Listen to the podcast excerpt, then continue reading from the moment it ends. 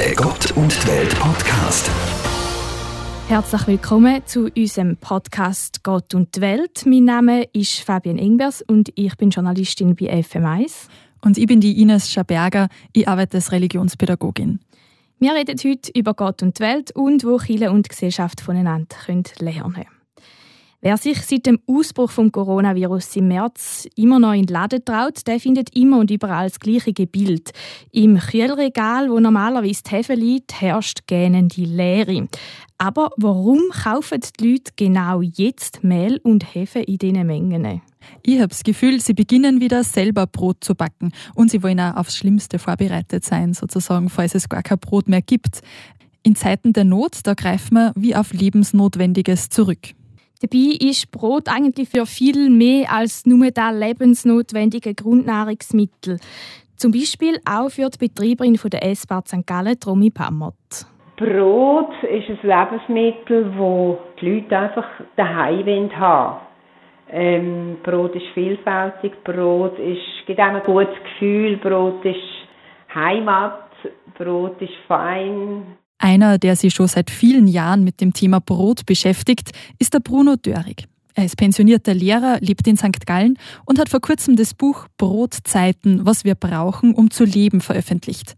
Zum Brot hat er eine besondere Beziehung, schon seit seiner Kindheit. Meine Mutter hat Brot noch sehr ehrfürchtig äh, behandelt. Sie ist im Zweiten Weltkrieg äh, Mutter, Familienmutter gewesen und ich habe von ihr gelernt, dass man mit dem Brot ja, fast ehrfurchtsvoll umgeht.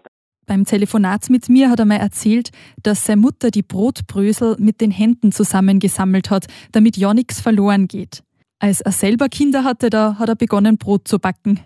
Nach eigener Aussage hat er sehr lange üben müssen, bis die Kinder gesagt haben, ja, jetzt kann man das essen, Papa. kann ich mir gut vorstellen.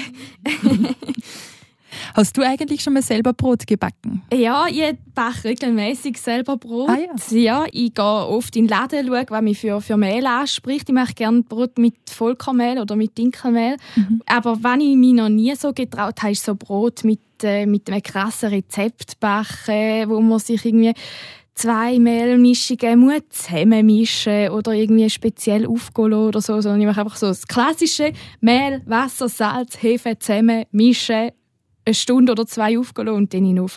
Mhm. das ist eigentlich das simpelste Rezept und funktioniert ja ganz gut. Mein Freund lässt es immer über die Nacht dann noch aufgehen. Ja, der wartet ein bisschen länger. Ich bin eher nicht so die Brotbackerin, aber Kuchen backe ich. Ja, das ist, äh, das ist natürlich auch sehr, sehr gut. Kuchen kann man eigentlich immer brauchen. ich finde auch. Die Geschichten rund ums Brot hat der Bruno Dörig, dessen Buch wir da vor uns haben, aus der ganzen Welt gesammelt. Und er hat zum Beispiel Geschichten von Menschen gesammelt aus dem Zweiten Weltkrieg. Wo erzählt, wie sie das letzte Stück Brot von einer Familie bekommen haben auf der Flucht und äh, wie Brot äh, eigentlich fast lebensnotwendig geworden ist zum Überleben. In seinem Buch sind aber auch Geschichten von Menschen, die den Jakobsweg entlang gepilgert sind. Es sind drei Personen und sie haben zusammen noch ein Stück Brot gehabt und weit und breit kein Laden und dann haben sie das Brot miteinander teilt. Das Wort Kumpan kommt von dem. Kumpanis, also man ist ein Kumpan, wenn man das Brot teilt. Wie kommt der Bruno Dörig eigentlich zu so speziellen und so persönlichen Geschichten? Er nennt sich selbst einen Sammler von Geschichten und ich habe das Gefühl, das tut er einfach schon sein Leben lang und überall, wo er eine Geschichte aufschnappt, da nimmt er die mit und schreibt sie sich auf. Ein spannendes Erlebnis hat er mir erzählt, wo er einen Leserbrief ähm, gehabt hat. Den hat er vor vielen, vielen Jahren in einer Zeitschrift mal gefunden. Und er wollte dann, wie er an dem Buch gearbeitet hat, wissen, ähm, ob er die überhaupt abdrucken darf und hat dann bei dieser Zeitschrift nachgefragt, ob sie den Kontakt zum Autor herstellen könnten. Und der Autor war schon lange verstorben, aber seine Nachkommen haben dann erlaubt, dass er den Leserbrief abdrucken darf. Und so hat der Leserbrief seinen Weg in dieses Buch gefunden. Und er hat uns diesen Brief auch vorgelesen. Ich habe einmal einem alten Menschen zugesehen, wie er ein Stück Brot aß. Nach dem letzten Bissen pickte er sorgsam alle Brösel mit dem Finger auf und aß sie. Sein Gesicht war feierlich wie beim Beten. Als er bemerkte, dass ich ihn beobachtete, lächelte er mir zu. Seither weiß ich, wenn es um Brot geht, geht es um Leben. Im Moment höre ich ganz viele Kollegen, die mir erzählen, dass sie auch selber Brot backen oder jetzt auch gerade jetzt, wo sie halt viel daheim sind, angefangen haben. Und ganz viele sagen, sie finden Surteigbrot irgendwie im Moment mega cool und ich habe das Gefühl, das ist so voll der, so ein bisschen der überkrasse Brot, wie man Surteigbrot hat. Aber das ist ja voll kompliziert, oder?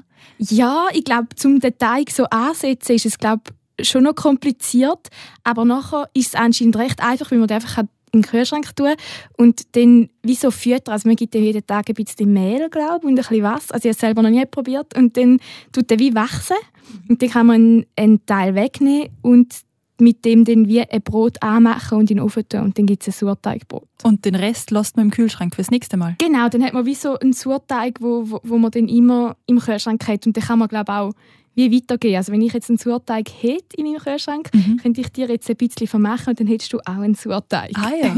Eigentlich mega eine coole Idee, dass man mhm. so Brot teilen und, und umgehen und so vermehren. Ah ja, cool.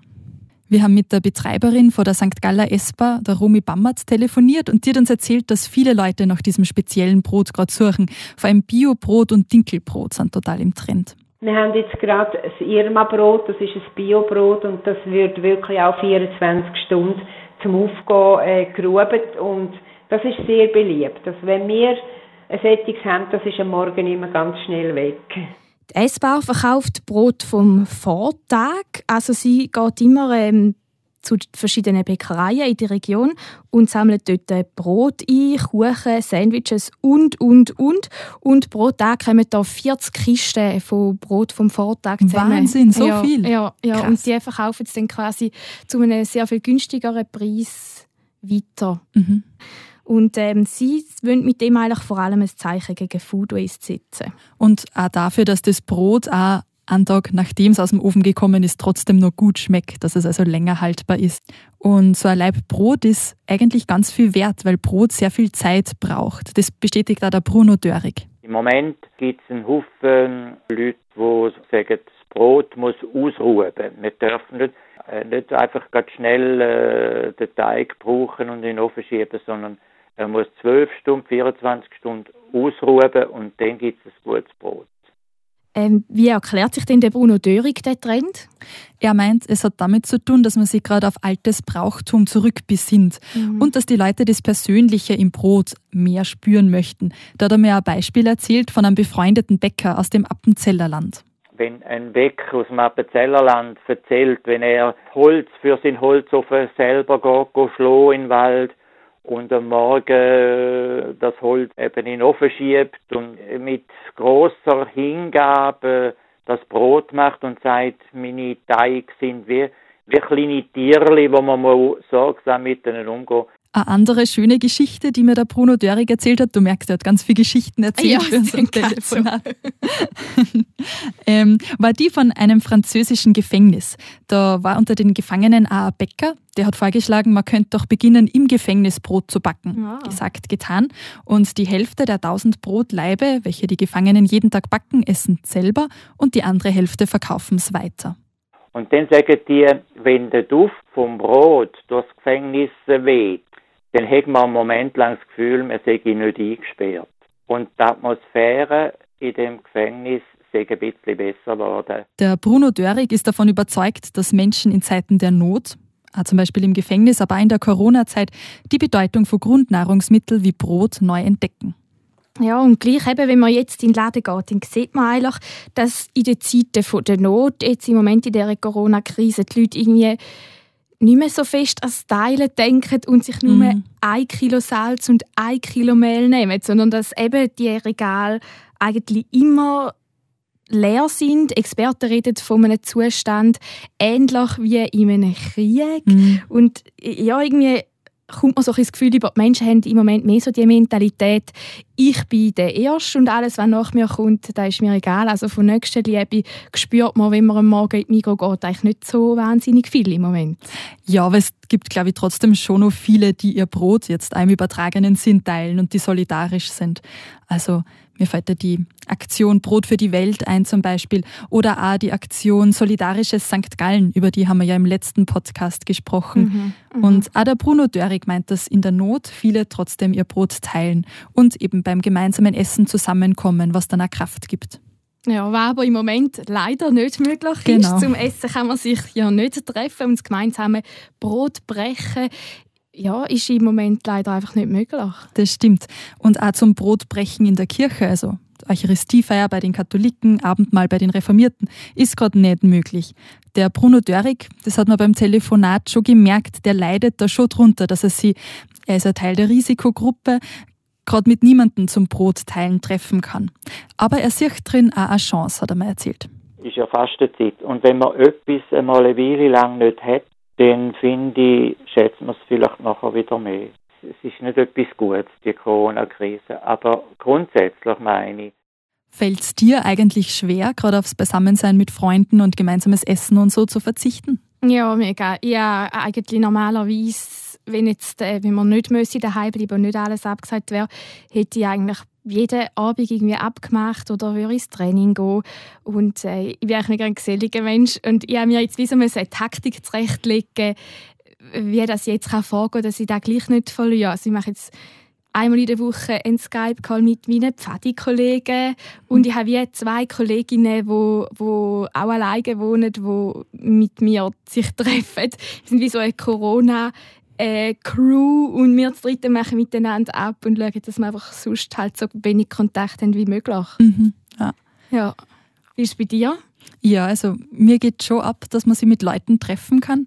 Ähm, ich meine, ich bin aus Österreich und ich war jetzt über Ostern auch nach Hause gefahren zu meiner Familie und das fällt halt ins Wasser. Also das, das ist gar nicht? Nein, nein, ist zu gefährlich, auch wegen den Großeltern und so. Und ja, jetzt mache ich mir manchmal ab, dass ich mit Leuten Abend esse oder heute haben wir Kaffee getrunken mit dem Papa über Skype und also über mhm. Zoom und das war schon ganz nett. Ja, ja also, irgendwie so, so elektronische Medien und elektronische Calls und Videochats, den da irgendwie gleich ein bisschen ersetzen. Ja, ist ja. besser als gar nichts. Also ich bin voll froh darüber auf jeden Fall ja, eben nicht nur wir leiden eigentlich unter dem, dass wir keine persönlichen Kontakte haben, sondern auch Läden und, und Restaurants im Moment leiden unter der Corona-Krise, weil sie müssen zubleiben Genau, ja. Und da merkt unter anderem auch Romy Bammert von der S-Bahn. Also wir haben äh, die Schüler nicht mehr, wir haben zum Teil haben sie ja Homeoffice und die Personen können auch nicht mehr hier posten. Wir haben sicher... Ähm, ein reduzierter Betrieb, auch die Öffnungszeiten, ja. Aber die, die kommen, schätze ich sehr, dass wir offen haben, hier in der Speisergasse. Und es sind auch viele Anwohner und ja, ist gut so, ja. Der Untertitel vom Buch von Bruno Dörig, der heißt Was wir brauchen, um zu leben. Und du hast ihn gefragt, was das man alles zum Leben braucht, Ines. Ich gebe es zu, das war eine schwierige Frage. ähm, der Bruno hat gemeint, dass Brot bei uns ja das Grundnahrungsmittel ist, aber längst nicht überall auf der Welt, wo zum Beispiel Reis Grundnahrungsmittel ist. Ähm, das Brot, das meint für ihn mehr als nur Mehl, Salz, Wasser, Hefe, mhm. ähm, sondern ja im übertragenen Sinne einfach, was uns lebendig macht. Und auch dazu hatte er eine Geschichte. War für ihre Wunder. und zwar aus seiner Kindheit. Er ist 1943 geboren auf einem Bauernhof und sein Vater war Käser auf ihrer Wirtschaft da waren polnische Gefangene beschäftigt, junge Familienväter, die haben ihre Kinder zu Hause vermisst. Sie haben mich als Säugling dann von einem Arm zum anderen gegeben und haben so ihres Heimweh nach ihren eigenen Kindern bei mir können ein bisschen vergessen. Das ist nicht Brot, aber das ist eine ähnliche Bedeutung, wie das Brot hat. Und so ist der Bruno Dörig, das kleine Kind, wie Brot für andere geworden schon noch interessant, wie man so kann, äh, ersetzen eigentlich auch eine, eine, ganze Familie eigentlich so mhm. ersetzen. Mhm, mhm.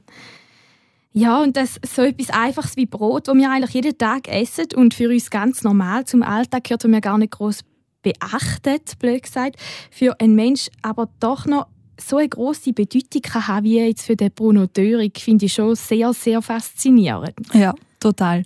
Dass man so sein Leben lang wie Geschichten dazu sammeln kann. Aha, Schon cool. Aha, und die hat ihn so äh, mit so einer Leidenschaft auch erzählt. Mm, das stimmt. Aha. Ja, das war's schon für heute. Schön, dass ihr dabei wart, dass ihr zugehört habt und ich freue mich auf nächste Woche. Ja, nächste Woche haben wir wieder einen spannenden Podcast da bei Gott und die Welt. Dort schwätzen wir mit dem Bischof Markus Büchel und wir reden mit ihm so ein bisschen über Ostern und was das ihm jetzt gerade in diesen chaotischen Zeiten Hoffnungen gibt. Der Gott und die Welt Podcast in Zusammenarbeit mit der katholischen und evangelischen Landeskirche von der Kantone St. Gallen und Appenzell.